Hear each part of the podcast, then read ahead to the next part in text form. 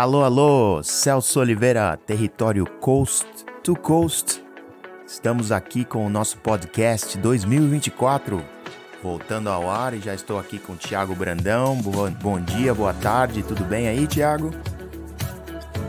Bom dia, Celso. Boa tarde ou boa noite para quem estiver ouvindo. É, tudo certo, vamos falar, matar a saudade de falar um pouco de MLS. Isso, isso, o território voltando às atividades, né? Já estávamos trabalhando duro aqui, né? A, a pré-temporada a gente acaba trabalhando até um pouco mais que os jogadores, né? Uma vez que eles estão se movimentando pelo mercado e agora com as coisas acabando, né? Em termos de de, de, renovações, de contrato, de movimento de jogador, é hora de jogar bola, né, Thiago? a gente tem visto já alguns jogos de pré-temporada, já temos algumas informações de como será essa temporada de 2024, muita expectativa na, diante de tudo que aconteceu ano passado com a entrada de Lionel Messi no Inter Miami, né? É, a gente vai ver um 2024 aí, a primeira temporada de, de Messi completa desde o início, é, jogando os primeiros jogos, rodando a liga.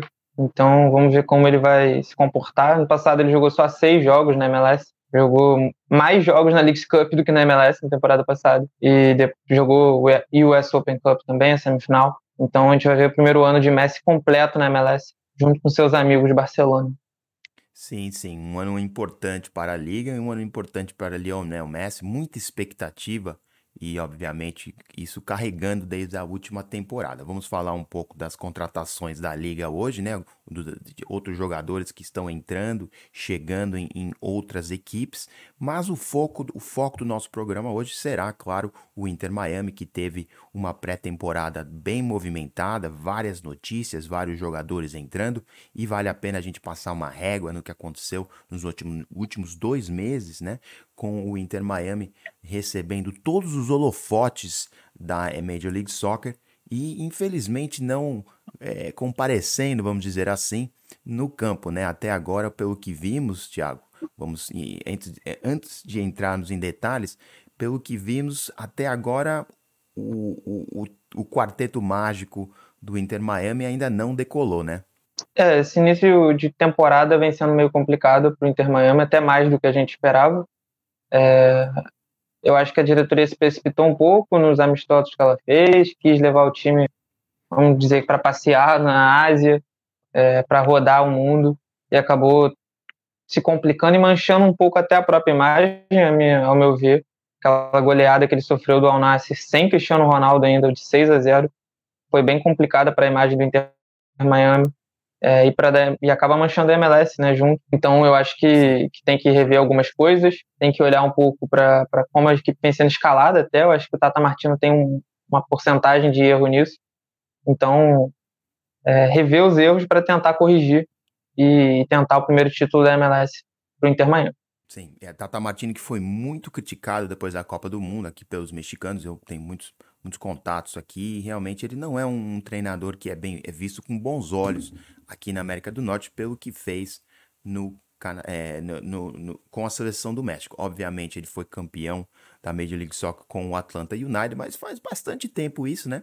E começam a surgir é, interrogações ou perguntas caso Tata Martino será o técnico realmente do Inter Miami a longo prazo, né? Eu realmente ah, não, não vejo uh, essa situação dele acabando de maneira prazerável, é, prazerosa, né, ou favorável eh, no Inter Miami se eles realmente tiverem uma, um começo de temporada é, turbulento. Se as coisas realmente entrarem no eixo, né, então deve tirar um pouco da pressão do Tata. Mas, infelizmente, pelo que eu ouço e pela reputação que ele tem, eu imagino que a corda dele não vai ser muito longa, Thiago. Você acha que há um perigo para o Inter Miami de, de, de, ter que fazer uma troca de técnico se as coisas não, não derem certo e, e fazer ela cedo e rápido para salvar a temporada de 2024? Eu acho uma situação bem esquisita essa do Tata, porque o Tata, por exemplo, já foi para o Barcelona lá em 2012, 2013, numa situação bem esquisita é, saiu direto do News para o Barcelona, o que é muito difícil um treinador sair da América do Sul para um time do tamanho do, do, Barcelona, e ainda mais sem destaques. O Tata não era um, treinador, um dos principais treinadores da América do Sul, então teve muito a ver com a relação com a família do Messi, com o Messi, que quis o Tata lá.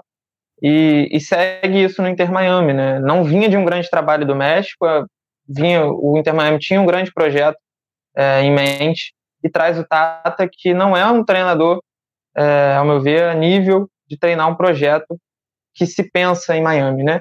Mas é um cara que tem uma relação muito boa com essas grandes estrelas, principalmente com o Messi, é um argentino de Rosário também, então tem essa relação muito boa com o Messi, por isso eu tenho minhas dúvidas até quando é, o Inter Miami vai sustentar essa pressão. Eu acho que, que vai tentar um pouquinho mais até do que, do que deveria para conseguir manter essa boa relação entre Messi, diretoria, jogadores do, que vieram junto com Messi, Busquets, Alba, Soares. Então eu acho que essa relação vai ser estendida até onde ela puder, assim, para poder manter uma relação interessante com o Messi e com os outros jogadores. Apesar de em campo não estar, não estar se, se provando né, uma boa relação. Isso. É, é, e como a gente sabe, né, no Brasil a gente sempre fala muito de entrosamento, é uma palavra que não há nem é, tradução aqui nos Estados Unidos, mas o fator campo, o fator entrosamento, para a gente que conhece futebol, que, jo que jo já jogou futebol, que já assiste futebol no Brasil há muito tempo, sabe o que é importante o entrosamento. O que eu vejo com a equipe do Inter Miami e o, as equipes de Tata Martino é que elas não têm o entrosamento suficiente para achar o talento de todos os jogadores. Você concorda com, com essa noção que o Inter Miami ainda falta um pouco de entrosamento, muitos jogadores novos aí não estão dando eh, a possibilidade para essa equipe é, a, a alcançar o potencial que a gente espera? Acho que falta um pouco de entrosamento, não entre os quatro, é claro, né? Os quatro conhecem muito bem, mas da equipe no geral. Mas eu acho que o problema vai além disso. Eu acho que é campo mesmo, acho que é futebol. E o Tata tem que montar uma equipe coesa, que deixe menos buracos na defesa, que consiga agir com mais tranquilidade no ataque. Eu acho que o ataque nem é o problema, acho que todo mundo reconhece. O problema desse Inter Miami é a exposição defensiva. O time tomou 10 gols dos dois principais times da Arábia Saudita, que são de um nível acima até que o Inter Miami, mas não é para isso, né? Não é para tomar 10 gols em dois jogos. É, ainda mais sem algumas das principais estrelas dos outros times, né? Neymar e Cristiano Ronaldo não jogaram nesses amistosos contra o Inter Miami então, 10 gols é meio complicado. É, a é gente. É complicado, sim.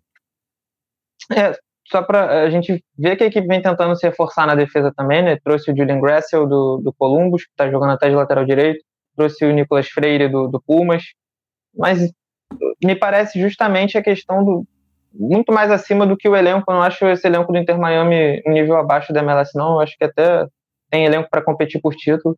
Só que, só que em campo a equipe não está rendendo, em campo a equipe não está sendo minimamente segura na defesa. Então, só para passar uma, uma régua aqui, então vamos falar um pouco de quem chegou no Inter Miami nos últimos 12 meses. Você comentou a chegada de Nicolás Freire, o, o, o zagueiro central que chegou do Pumas. Tivemos Tomás Áviles também, né, o, o, rapaz que chegou do Racing. É uma contratação muito cara para o Inter Miami. Facundo Farias também, outra contratação cara. Ele não vai jogar essa temporada diante da lesão que sofreu. Diego Gomes, outro jogador importante que chegou do Paraguai, né? Imagino. E então há jogadores de qualidade que foram adicionados, né? Não, não, não mencionei nenhum dos quatro, obviamente, que, que, que, que fazem o estrelato do, do Inter Miami, mas para mim, você acha que foram contratações que já não deram certo e, essas de, contratações defensivas ou ainda faltam alguns alguns jogadores chegar, talvez o Federico Redondo a, aquela, fazendo aquela cabeça de área, talvez é o que falta para essa equipe ou o problema é um pouco mais de, de como você falou, de profundidade de elenco? Eu acho que o problema não, não é elenco, eu acho que essas contratações são suficientes para conseguir entregar o mínimo dentro da MLS. É, a gente sabe que o nível defensivo da MLS não é, é do mesmo nível, por exemplo, que os ataques da MLS, né? Então, tem muitas defesas não tão boas que conseguem ir longe na MLS. É, e algumas defesas boas que não vão justamente porque não são suficientes. A gente vê o Union aí que é uma boa defesa, batendo vários anos e não conseguindo título. Então, é, eu acho que Áviles, Gressel, Jordi Alba, Jordi Alba, querendo ou não, é um lateral esquerdo de alto nível. É, o, o, o Nicolas Freire, boa contratação do Puma, já teve passagem aqui no futebol brasileiro, não são jogadores assim de um nível baixo, não é. É, é um nível razoável para alto dentro da MLS. Então, eu acho que também vai muito do Tata de conseguir consertar essa defesa. É, o Busquets teve uma lesão agora, mas também é um jogador ali na entrada da área que, de certa forma, ajuda. Tinha o Gregory, que acabou sendo vendido agora para o Botafogo, mas é um time capaz de se defender muito melhor do que está se defendendo, e aí, quando passa dos jogadores, é porque o técnico está fazendo alguma coisa de errado. Concordo com você. Acho que a única coisa que eu, que eu falo, que falaria que aqui não é, obviamente, responsabilidade do técnico, foi a saída do, do zagueiro Kamal Miller, que o canadense, que acabou em Portland, foi trocado, né? E realmente ele era o melhor zagueiro da equipe. E eu fiquei muito assim, sem entender o porquê que eles resolveram fazer essa decisão, porque para mim ele era uma, um pilar dessa defesa, né? E acabou indo pro Portland. Vitória do Portland nessa para mim, né? Concorda? É muito complicado entender, né? É muito complicado entender, porque ainda mais porque eles pegaram o Kamal Miller no ano passado. Então você pega o cara projetando que ele vai ser o zagueiro titular do seu time. Ele é melhor, por exemplo, que os outros zagueiros que o Inter Miami tinha disponível, Kristov e companhia. Então era mais fácil você tentar negociar esses outros caras e, e, manter ele. Eu não acho que o nível do Nicolas Freire também seja tão acima dele. É, mas vamos ver como vai funcionar isso eu acho que o Inter Miami, se conseguir ajustar minimamente essa defesa, tem capacidade para conseguir brigar por coisas grandes dentro da MLS, com a Champions e companhia. É, eu acho que o elenco é, é bom. Uhum. Não, ia perguntar, o Yellen machucado no momento, né? Sim. Você, é, eu acho que quem vai jogar na lateral direita é o Gressel, né? Uhum. Isso, eu acho que vem. O Gressel vai fazer essa lateral até, até arrumarem alguma coisa, porque no meio de campo a equipe tem mais opção. Tem o Diego Gomes, o paraguaio, que recentemente foi classificado para as Olimpíadas junto com o Paraguai, um dos destaques do pré-olímpico. Tem Jean Mota, tem que tem Busquets, tem uma galera para o meio de campo, enquanto para lateral ali o Yedlin faz muita falta. Então eu acho que, que o Gressel, pelo menos até o Yedlin voltar, vai, vai fazer essa função. Mas vamos ver como que o Inter Miami vai se movimentar nessa reta final de, de janela. Eu acho que eles ainda vão tentar buscar mais opção aí nem que seja jogador livre no mercado, alguma coisa para compor esse elenco. Você acha mesmo, Thiago? Porque isso agora, vamos falar de outro tópico importante, algo que, que está aqui fazendo notícias nos Estados Unidos e, e no futebol mundial, o fato de que foi publicado em várias, em vários lugares, né, que o Inter Miami está com problemas financeiros. Por quê?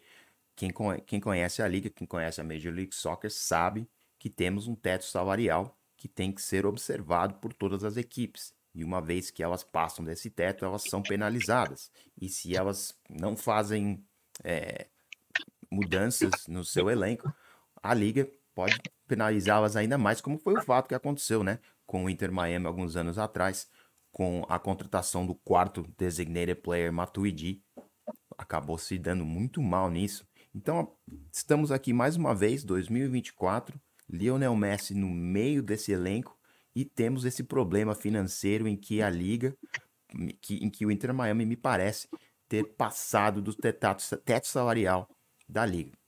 O que deve fazer a equipe do Inter Miami para manter-se competitiva? Você falou, temos que tem que trazer mais jogadores, né?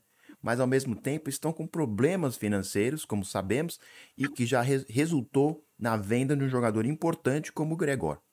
Então, o que deve, o que eles podem fazer no momento, né? E, e, em termos de contratação, e o que você acha que isso vai acontecer? O que, o, qual é o efeito que isso vai ter na contratação do Redondo, né? O jogador argentino que já estava certo, tudo pronto para chegar ao Inter Miami. É, falando primeiro do Redondo, o que está se falando muito na Argentina, nenhuma fonte ainda dos Estados Unidos confirmou tão forte, mas é que a negociação acabou caindo por causa da, das regras salariais da MLS, das, das questões financeiras. É, eu acho muito ruim para a MLS quando você perde um talento do nível do Redondo, que estava disposto a vir para a liga, estava disposto a jogar nos Estados Unidos, é, por causa do teto salarial, por causa das regras salariais. Mas é o que é, você não vai mudar agora, né? Nunca mudou. Eu acho que não vai ser o Inter Miami que vai conseguir transformar isso. E eu acho que isso certa, tem seus pontos positivos e seus pontos negativos dentro da liga se a gente tem um equilíbrio tão grande na MLS de campeões, de alternância, é por causa disso. Então, eu acho que, que tem seus pontos positivos, sim. Mas é curioso para ver como que a liga vai lidar com isso, como vai, vai andar essas investigações. Eu acho que, que vai ser complicado se o Inter Miami tiver que começar a vender todo mundo e o time voltar ao nível que era antes de Messi, só que com o Messi. Vamos ver até onde eles aguentam isso. Mas eu acho que não vai ser, não. Acho que vão dar uma passada de pano. Talvez o Inter Miami tiver que vender um ou outro jogador, igual já vendeu o Gregory. Talvez o Jean Mota seja negociado, que também não vinha jogando. Vamos ver como eles vão fazer isso como vai ser esse malabarismo que a Liga vai fazer para conseguir lidar com isso. É a liga que foi muito criticada na entre-temporada, alguns meses atrás, por não ter feito modificações salariais, né, que dariam mais flexibilidade às equipes, principalmente equipes como o Inter Miami, que estão dispostas a gastar, né, mas realmente batem nesse teto salarial quando tentam trazer alguém que tem um pouco mais de, de, de cacife ou montar uma equipe mais é, mais competitiva. Foi o caso também que aconteceu aqui com a equipe que eu cubro, o Los Angeles Football Club, que teve que desmontar, né? É, certas. É, temos que teve que desmontar basicamente a sua equipe, né? E vender, fazer certas transferências que a gente sabe que se a equipe operasse num, num mercado de, de, de, teto salarial aberto, não, talvez não teriam feito. O caso de Diego Palacios, por exemplo, jogador do Corinthians, que acabou saindo sem render ao clube nenhum nenhum tostão, né? E sempre foi um jogador importante que foi desenvolvido aqui. Então, muitas vezes você ouve os gerentes, os, os, general managers, como se diz aqui, John Thornton, do Los Angeles, falando, por exemplo, que ele é forçado muitas vezes no fim da temporada a tomar decisões que não o agradam, mas para manter essa competitividade, essa, essa regra, né? E para manter a competitividade da liga, né? Então, a sua opinião, Right? Você falou que a gente entende o porquê que eles fazem isso. Mas o que é mais importante? Você sabe, você conhece a liga. O que é mais importante para essa liga crescer no momento? É a flexibilidade das equipes maiores ou manter esse equilíbrio que a gente sempre teve? Eu acho que o que a liga tem que tentar fazer é equilibrar os dois, talvez aumentando o teto salarial, talvez dando um pouco mais de flexibilidade a todos os times. Eu acho que se você abrir o mercado, vai ficar muito complicado de algumas equipes de mercados menores se manter, porque não tem uma base de fã tão grande quanto nos Estados Unidos quanto em outros países. Por exemplo, aqui no Brasil é, já tem um pouco de complicação com isso. Por exemplo, o Rio de Janeiro e São Paulo automaticamente atraem muito mais jogadores, mas você tem uma base de fãs em Minas, no Sul, em outros lugares, no Paraná, na Bahia, consegue fazer as equipes continuarem sendo fortes, competitivas e tal. Nos Estados Unidos, eu acho que alguns lugares vão, vão acabar os times, vão cair muito. É, se você abrir esse mercado, e, por exemplo, o LA, o, o Galaxy, o Inter Miami, os times de Nova York começarem a contratar, e alguns outros mercados não vão conseguir competir. Eu acho interessante a medida do teto salarial, mas eu acho que poderia aumentar, poderia aumentar talvez o número de jogadores designados, uma coisa do tipo. Acho que a liga tem que rever isso, pelo menos de alguma maneira. É, não sei se, se, o ideal seria abrir o mercado, como eu disse, mas pelo menos aumentar o teto ou aumentar o número de jogadores designados. Seria interessante, mas esse é um debate longo que a gente não vai levar. Não, né? Não, não vamos entrar nele, mas eu só queria saber a sua opinião, porque a gente vê aqui mais uhum. um exemplo de um talvez machuca, né? Machuca a imagem da liga fora do país e, e as pessoas que não entendem as regras salariais como a gente, ficam pensando, mas por que isso, meu Deus, né? Então isso acho que também mancha um pouco é, a liga, porque a gente entende as razões, mas a pessoa que está tentando é, se desenvolver, desenvolver um relacionamento com a liga, com os jogadores, acaba se desenvol é, desenvolvendo uma, um anti, não vou falar, né? Mas acaba um, um sentimento anti-liga, né? Pelo fato Sim. dela ser tão controlada assim. Mas como falamos, né? É outro, é um tópico muito grande para outro programa e realmente falaremos disso muito porque esse tópico não vai acabar em breve. Mas só um comentário rápido também, né? Fala. Só um último comentário rápido sobre essa questão salarial. É muito ruim para a liga também, porque quando você pega um, por exemplo, uma Conca Champions e você vê um, um Tigres investindo uma, uma grana pesada, um América investindo uma grana pesada, Monte Rey vindo aqui tirando o Brandon Vasquez, o Chivas indo aqui nos Estados Unidos e tirando o Cade Power. É complicado para você competir em nível continental. A gente vai ter o Super Mundial aí, que o Sounders já está garantido e pode ter mais uma equipe da MLS como é, mandante do campeonato. É, qual, como que você compete tendo limitações para fazer qualquer movimento no mercado? É muito complicado. Então, eu acho que isso é, é uma coisa que a Liga pode rever pensando é, um pouco mais na expansão mundial aí do, da MLS. Yeah, é um malabarismo, é um malabarismo mesmo. Mas a, a, verdade é essa, Thiago. Três anos atrás não estávamos falando disso. Então a liga também ela é conservadora, né, nesse nesse nesse aspecto e, e, está observando, né, essas modificações e sendo um pouco mais cautelosa em fazer modificações que podem machucar até as franquias menores da liga, né? porque realmente é um mercado muito frágil. A gente sabe que muitas das franquias ainda perdem dinheiro, são bastante. É, elas precisam das pessoas irem, irem aos estádios. A renda de, de estádio é muito importante para os bolsos, dos, os bolsos do clube, né? Então a liga vê isso tudo como uma proteção para que essas franquias, muitas delas que entraram no ar três, quatro anos atrás, consigam florescer se desenvolver em grandes equipes, né? Porque, como a gente sabe, né? Roma não foi construída em um dia, Tiago, como se diz aqui. Ou dois, não sei. Mas vamos falar um pouco então das outras equipes. Já falamos o, o, o suficiente do Inter Miami, dos Rosinhas.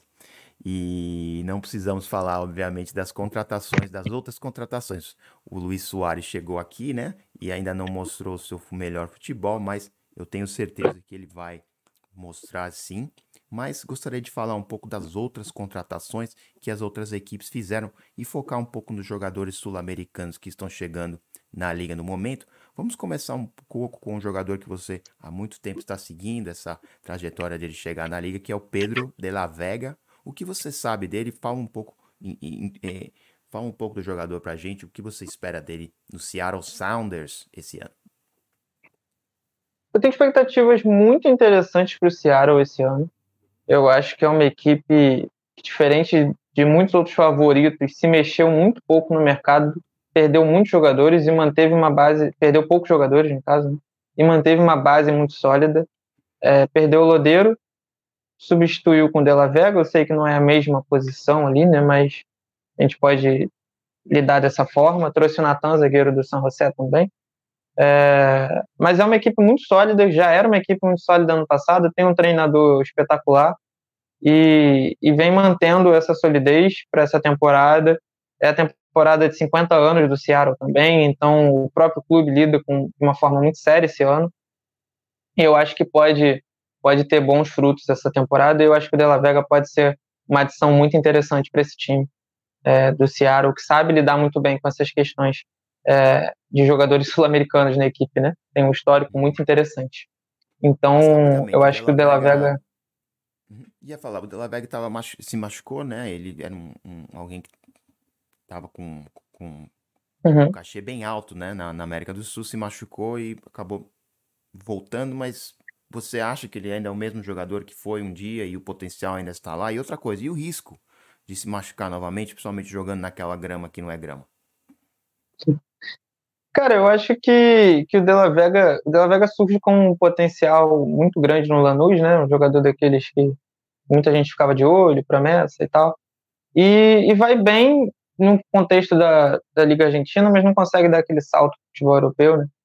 É, mas, e acabou se machucando, mas sempre que ele joga, ele entrega um, um futebol interessante. Eu acho que na MLS ele tem tudo para entregar também. Eu não sei se vai ser o caso de se destacar a ponto de ser revendido pro futebol europeu de ser um daqueles craques da MLS que jovens que atraem olhares assim. Mas eu acho que dentro do contexto do Seattle Sounders, ele pode se tornar um jogador muito importante, vai ser importante para o Seattle Sounders conquistar coisas né, dentro do futebol é, dos Estados Unidos. Então eu acho que ele pode ajudar o Sounders a, a ter uma boa temporada, pode ajudar o Sounders a disputar títulos, mas não sei se vai ser o que a gente projetava dele no início da carreira, né? Ser um jogador é. importante no futebol europeu. Mas acho que é importante dentro da MLS ele tem capacidade para ser. É, Seattle, Seattle Sounders que vai abrir a temporada contra o Los Angeles Football Club, a equipe aqui em Los Angeles. é, visitando. Grande jogo. Teremos a oportunidade de ver o De La Vega ao vivo. Diga. Um grande jogo de abertura da temporada, Seattle e LA. Grande jogo, vai ser um grande jogo, jogão, estaremos lá cobrindo. O próximo jogador que eu gostaria de falar, vamos descer a costa aqui, estamos em Seattle, descemos para Los Angeles, chegamos a Los Angeles e vamos falar um pouco de um jogador que eu sei que você conhece bem, Gabriel Peck, do Vasco, e, e está chegando aqui no LA Galaxy. Você teve a oportunidade de falar com o Rick Pucci e um pouco sobre o jogador. O que, que você pode contar dessa transferência do jogador e do efeito que ele vai ter no LA Galaxy? O Peck é uma situação muito curiosa, porque ele surge no Vasco meio promissor, torcida com expectativas sobre ele, aí ele tem uma fase muito ruim, que coincide com a fase ruim do Vasco, não tem como diferenciar, e ele acaba sendo muito criticado e tal, e dá aquela volta por cima, sai muito em alta com a torcida do Vasco, sai convocado pela seleção olímpica, é um raro caso de jogador jovem que é muito criticado e consegue dar a volta por cima, né? Não é queimado pela torcida e tal. E ele conseguiu fazer esse processo, conseguiu se destacar e, e sai muito em alta, né? Sai com mais de 15 participações de gol no Campeonato Brasileiro, que é um campeonato de alto nível. É, eu acho que ele chega no Galaxy com potencial muito grande de ajudar esse time do Galaxy. Precisa de, de uma renovação, precisa de um ar novo. É, temporada passada não foi nada legal. É, muitas estrelas ali que renderam abaixo do, do que poderiam. Charito, Douglas Costa, até Martin Cáceres também na defesa. Então eu acho que, que o Galaxy precisa de uma renovação, precisa de jogadores novos, caras novas, e precisa se desligar um pouco dessa imagem de time das estrelas, né? Focar um pouco em desenvolver potencial de jogador, contratar jogador correto para conseguir render dentro da liga. Eu acho que o Gabriel Peck é um desses exemplos. E estou bem curioso para ver como ele vai, vai conseguir se ligar ali com o Ricuide. É um jogador que tem muita capacidade de achar passe, criar jogada. Eu acho que o Gabriel Peck é, é aquela flecha, né? O arco e a flecha. Gabriel Peck tem capacidade de ser isso junto com o Rick ali no Galaxy.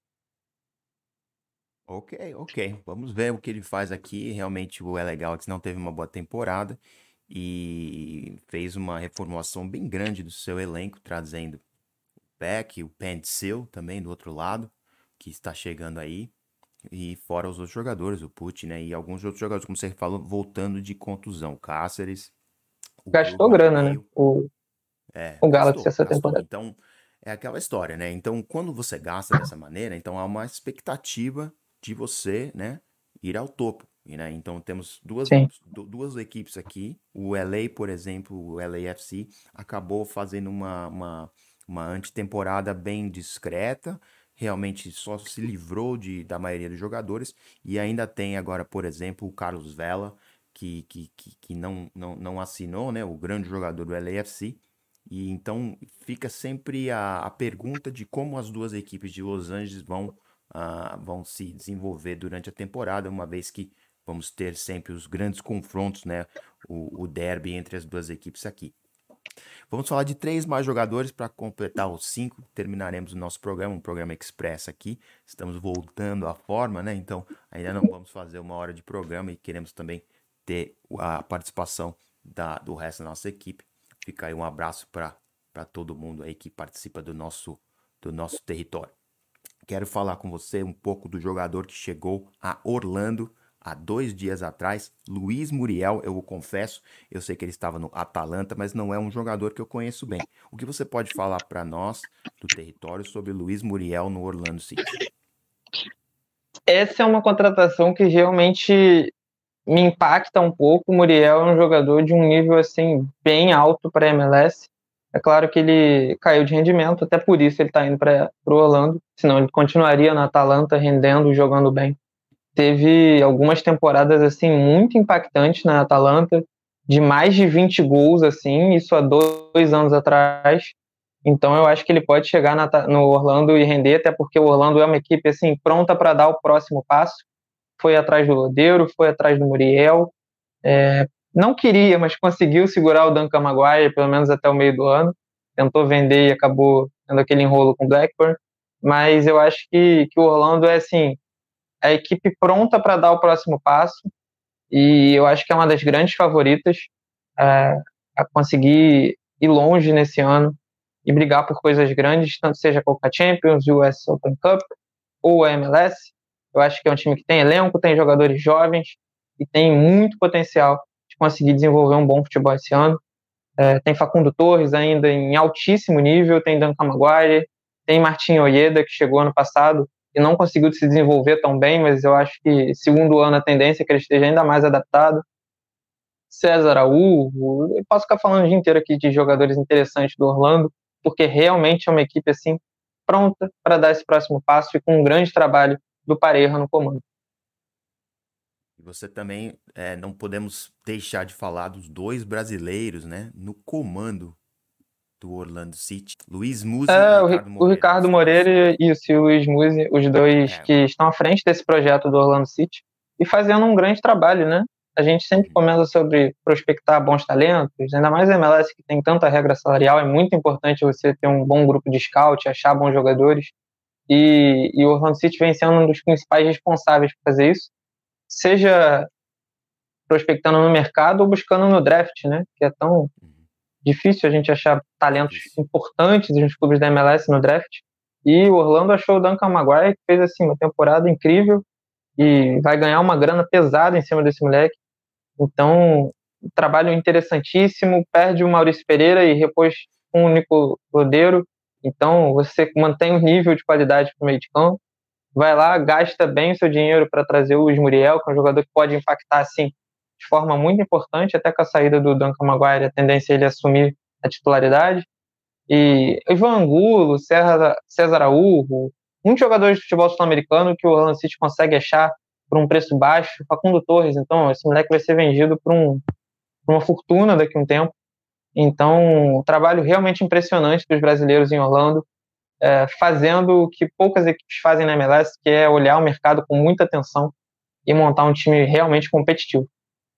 É, não é, não é fácil não, Inter Miami. E fica para mim o meu comentário primeiro, pa, meus parabéns ao Luiz e ao Ricardo pelo trabalho realmente. É, eu acho que o Orlando City mostra a todos que há maneiras de vencer nessa liga e gastar não é sempre a melhor maneira de vencer.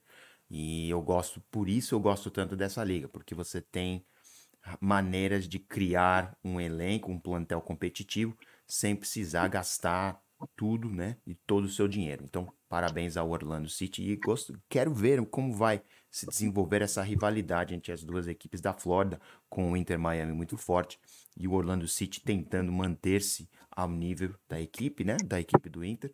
E quero ver esses jogos aí durante a temporada. Eu acho que vai sair muita faísca deles, que é uma das melhores rivalidades da liga esse ano. Dois outros jogadores antes de terminarmos gostaria de falar um pouco do Emil Forsberg, outro jogador que eu também, vou ser bem sincero, não conheço tanto, e você pode falar um pouco para nós o que esperamos dele em Nova York, no New York Red Bulls. Normalmente teríamos o Gustavo aqui falando sobre eles, Gustavo não está aqui. O que você pode falar de Emil, For Emil Forsberg no New York Red Bulls, lá de New Jersey? É, eu acho que o Forsberg vem para ser a grande referência desse time, né? O New York Red Bulls aos poucos foi se tornando uma equipe muito jovem, sem muitas grandes pretensões na liga, buscando desenvolver jogadores, é, não vem conseguindo fazer grandes campanhas. E o Fosberg, eu acho que vem para dar um pulo a mais para esse time, dar um nível a mais para essa equipe.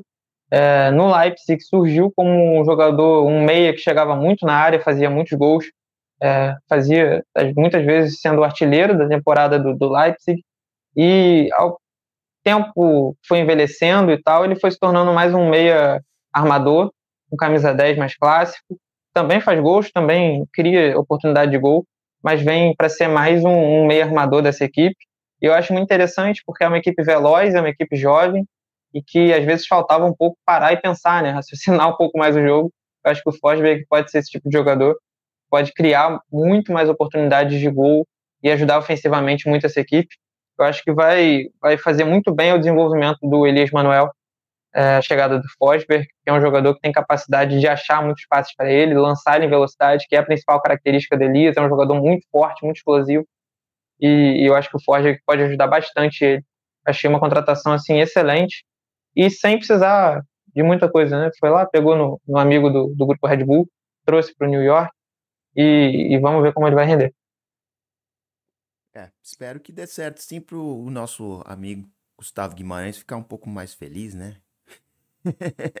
o Gustavo que, que acompanha o New York Red Bulls lá em Nova Jersey.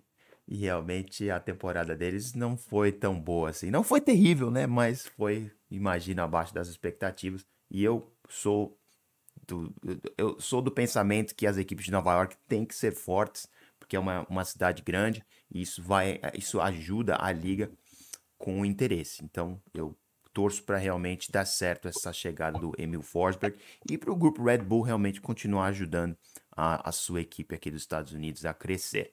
O último jogador que vamos falar hoje é outro vascaíno aí que está chegando, hein? Você pode falar um pouco do Orediano, que deve estar chegando ao Cincinnati. Parece que o negócio já está saindo, né? É, o negócio está bem adiantado. A tendência é que ele chegue por empréstimo é, de uma temporada, com opção de compra, se se destacar, se tiver destaque dentro do Cincinnati. Né? O Cincinnati é uma equipe que eu tenho muita curiosidade para ver como vai vir para essa temporada, porque talvez seja a equipe que mais se reformulou mas perdeu destaques ali, perdeu o Brandon Vasquez, que é assim, um jogador essencial para essa equipe. Tendência é que Barreal não fique até o final da temporada. É, muita chance dele sair em junho, na janela europeia. E perdeu o Júnior Moreno também, meio de campo, perdeu o Santiago Arias, lateral direito. O pilar de uma equipe muito forte, é, que era o Cincinnati ano passado. É, muito fluida ofensivamente, natural, as coisas aconteciam assim muito tranquilamente. Manteve o Lúcio Costa, MVP da, da temporada. E, e, é muito interessante para ver como vai ser. Eu acho que o, o Orelhano vem para repor um pouco isso. Trouxe é, o Miles Robinson, um defensor de seleção americana, de destaque no Atlanta United, é, mas eu, talvez não acho que seja suficiente. Trouxe o Corey Bard, é, atacante do Houston, mas não sei. O Orelhano é um jogador de qualidade técnica, veloz, driblador, só que teve muita dificuldade de se adaptar ao futebol brasileiro. É, foi um, um, jogador que o Vasco investiu uma grana pesada assim no início da SAF para ser o destaque, para ser um jogador para evoluir no Vasco e talvez ser revendido no futuro. Em uma temporada ele já foi negociado e quase não jogou, porque ele simplesmente não se adaptou ao Brasil. Ele odiava morar no Brasil, odiava ficar no Brasil, não, não fazia amizade com jogadores, tinha muita dificuldade nesse relacionamento e, e talvez ir para os Estados Unidos talvez não seja a melhor opção, é, visto também uma língua completamente diferente. Se ele teve dificuldade de se adaptar ao Brasil, que é um país vizinho da Argentina, muitos argentinos no elenco do Vasco, e mesmo assim ele não conseguiu, eu não sei se nos Estados Unidos vai ser o melhor lugar. Eu acho que qualidade de futebol. É, eu acho que qualidade ele tem, mas não sei. Vamos ver se o Lúcio Acosta traz o um menino aí pro, pro universo argentino do Cincinnati junto com o Barial. E vamos ver o que, que vai dar nisso aí. Ah, amigo, se o Brenner sobreviveu a Cincinnati, o Orejano consegue. E sobreviveu não bem, é tão né? ruim assim. Não é tão ruim assim. Mas eu, eu, na seriedade, eu vejo o Cincinnati como uma possível vítima a ser aquela equipe que despenca do penhasco. E, e o ano seguinte é, realmente tem uma, uma temporada abaixo do que foi a passada. Perderam muitos jogadores. Uma pena, né?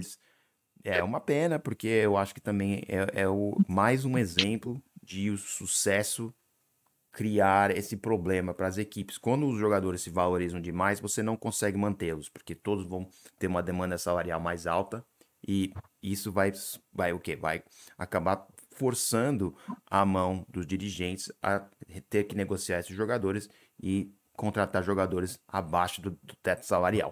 Foi exatamente o que falou o John Thornton e o Steve Cherundolo aqui no LAFC, quando eles fizeram as decisões, como eu falei antes, de vender jogadores. Venderam diversos jogadores para o exterior e tiveram que fazer o, é, é, reformulação de plantel também aqui. Por exemplo, Edward Atuesta, outro jogador que está chegando no Brasil, não teve sucesso lá e volta aos Estados Unidos agora no LAFC, no, em desconto, né? Para conseguir, para a equipe, mais uma equipe tentar ficar abaixo desse teto salarial. É um problema e essa situação começa, na, no meu ver, é, é uma, uma pequena erupção. E isso talvez seja o que a gente precisa para que a liga, nesse verão, tome decisões para mudar essas regras salariais que tem. Até lá, infelizmente, temos o que temos, né? A liga começa daqui a sete dias com o primeiro jogo. Não, até antes disso, né, Thiago? Temos o jogo na quarta-feira. Isso. Tem jogo. Entre... Faltam cinco dias para começar. Cinco dias só. No momento que gravamos esse podcast. Twitter. Isso, isso. No, você tem postado lá no Twitter a cada dia, né? É, quantos faltam. E realmente, na quarta-feira que vem, teremos a abertura do campeonato com o Inter Miami jogando contra o Real Salt Lake. A primeira partida, né? E realmente estaremos lá para assistir.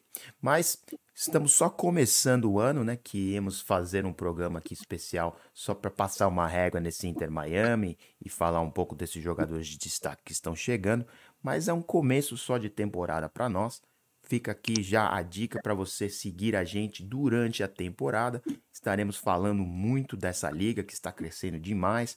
Então, peço a você que siga a gente no nosso canal, siga nossas contas no Instagram, no, no Twitter, no X, porque a gente não vai parar, vamos continuar dando a cobertura da liga, dos jogadores, dos brasileiros que estão chegando, dos brasileiros que estão saindo e, obviamente, estaremos aqui para saber o que vai acontecer com o Inter Miami, o grande protagonista dessa história. Tiago, mais alguma coisa antes de a gente sair?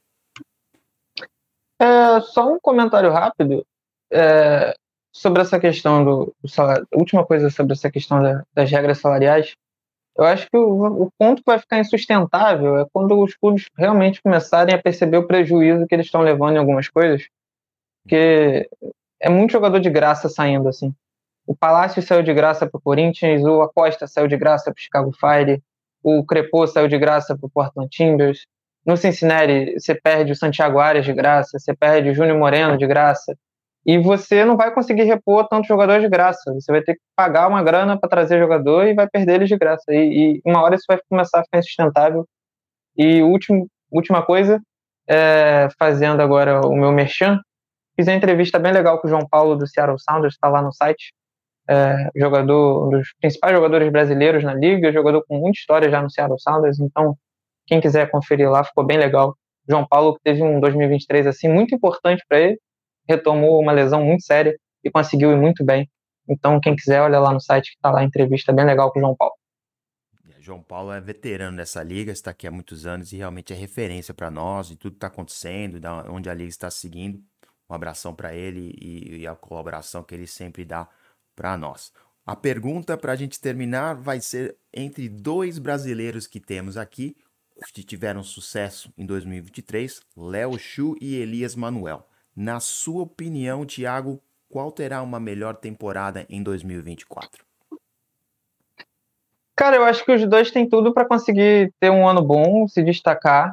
É... mas só por questão de escalação e protagonismo, eu acho que o Elias Manuel tende a, a, ter um ano melhor. Eu acho que o Elias vai ser titular e parte importante desse New York Red Bulls. Com a chegada do Fosberg, é, eu acho que ele tende a crescer de rendimento. E o Léo, eu acho que vai ter uma boa temporada, porque eu acho que Seattle vai bem, mas eu acho que a chegada do Pedro de la Vega pode tirar um pouco de espaço dele. É, eu acho que o Léo vai para o banco e vai, vai aos poucos sair, vai ter seus minutos, mas vindo do banco. É muita opção ofensiva ali do, do Seattle, tem Roldan, tem Jordan Morris, é, Pedro de la Vega agora. Então eu acho que, que o Léo vai, vai ter menos destaque que o Elias Manuel, só por questão de espaço dentro do time mesmo. Beleza, então estamos aqui, o nosso primeiro episódio de 2024 concluído. Agradeço muito a você, Tiago Brandão, por tudo que você faz pelo programa, pelo nosso portal. Você foi bem ativo durante a, a, a antetemporada e parabéns pelo seu trabalho, como sempre. E vamos lá, pronto para fazer uma temporada de 2024 com tudo, né, amigo? É, vamos para cima. Muito abraço para todo mundo. Um abração para todos e com isso concluímos a nossa gravação.